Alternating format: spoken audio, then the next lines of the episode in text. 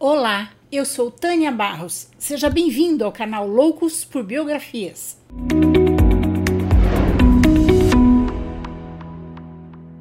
Hoje vamos conhecer um pouco da vida e da obra de Frida Kahlo. Frida é uma das artistas mais importantes do século XX, conhecida por seus autorretratos, pinturas intensas e emotivas que retratam sua vida pessoal e a cultura mexicana.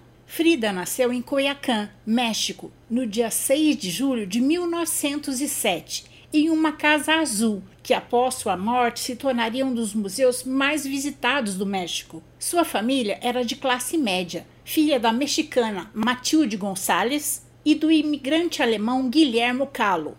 Frida teve uma infância difícil. O casamento dos seus pais era muito infeliz e ela e suas três irmãs viam seus pais brigando o tempo todo. Aos seis anos, ela contraiu poliomielite, o que a deixou com a perna direita mais curta e mais fina que a esquerda, e seus colegas a chamavam de Frida Perna de Pau. Envergonhada, ela passou a usar calças e depois longas saias exóticas, que se tornaram uma de suas marcas pessoais.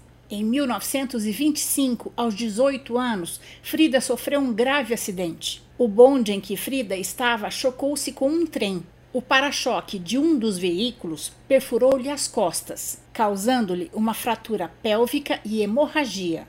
Frida ficou meses entre a vida e a morte no hospital e teve que operar diversas partes para reconstruir seu corpo inteiro que estava todo perfurado. O acidente a deixou com graves lesões na coluna vertebral, clavícula, costelas e pernas, obrigando-a a usar um colete ortopédico, o que dificultava sua locomoção e a fazia passar a maior parte do tempo deitada. Apesar de incapacitada de andar e deprimida durante sua longa convalescença, Frida emprestou a caixa de tintas do seu pai e passou a pintar sua imagem, com um espelho pendurado na sua frente e um cavalete adaptado à cama para que ela pudesse pintar deitada. Nessa época, ela disse: Para que preciso de pés se tenho asas para voar? Sua primeira pintura, autorretrato em um vestido de veludo, foi dedicada a seu ex-noivo, Alejandro Gomes Arias,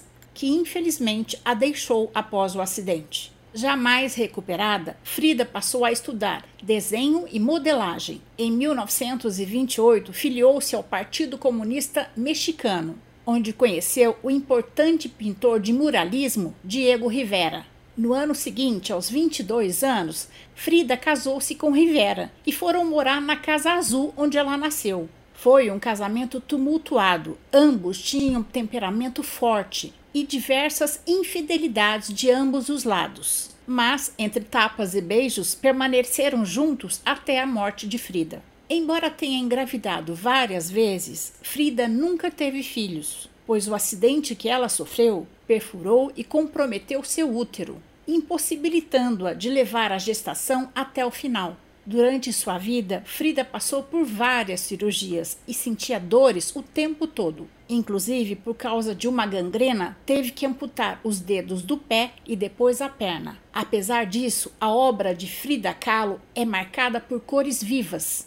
Ela usa a arte como uma forma de expressar seus sentimentos, sua dor física e emocional, mas também sua força e determinação para superar suas adversidades. Frida é admirada até hoje por sua coragem e originalidade e sua luta pela igualdade de gênero, direito dos trabalhadores, das mulheres, dos povos indígenas. Em suas obras, além dos autorretratos, ela retratou temas políticos e sociais, como a luta dos trabalhadores mexicanos e a opressão dos povos indígenas. Frida era membro do Partido Mexicano e hospedou em sua casa o líder comunista russo Leon Trotsky, junto com sua esposa Natalia Sedova, quando ele fugiu da perseguição da então União Soviética. Ela também foi amiga de vários artistas e intelectuais importantes da época, como o poeta Pablo Neruda e os artistas plásticos Pablo Picasso e Kandinsky. Infelizmente, a saúde de Frida começou a piorar na década de 40.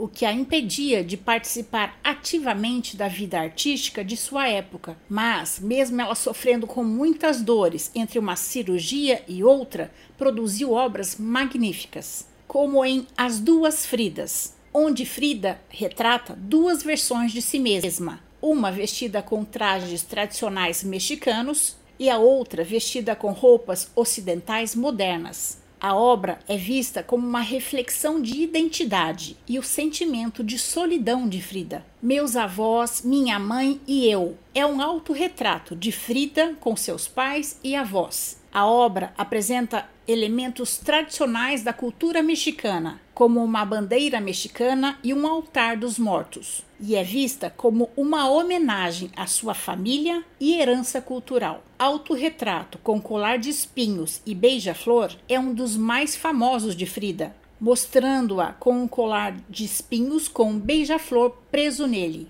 A pintura é vista como a expressão de sua dor emocional e física, a coluna quebrada. Esta pintura retrata a dor e o sofrimento de Frida após uma cirurgia nas costas. A coluna vertebral de Frida é representada por uma coluna quebrada, com pregos, fios, parafusos segurando-a juntos. Viva a Vida é a última pintura que Frida completou antes de sua morte. A obra apresenta uma cena de frutas, animais, e objetos pessoais em seu jardim, e é vista como uma celebração da vida e o reflexo da filosofia de Frida. Frida Kahlo faleceu no dia 13 de julho de 1954, aos 47 anos, em decorrência de uma embolia pulmonar. Em 1958, quatro anos após a sua morte, a Casa Azul, onde Frida morou a vida toda, transformou-se no Museu Frida Kahlo, onde suas cinzas encontram-se depositadas. Em 2006, sua tela Rhodes foi adquirida por 5,6 milhões de dólares numa venda da Sotheby's em Nova York. Em maio de 2016, sua tela Two Nudes in Forest de 1939, que retrata duas mulheres nuas, foi vendida num leilão da Christie em Nova York por 8 milhões de dólares.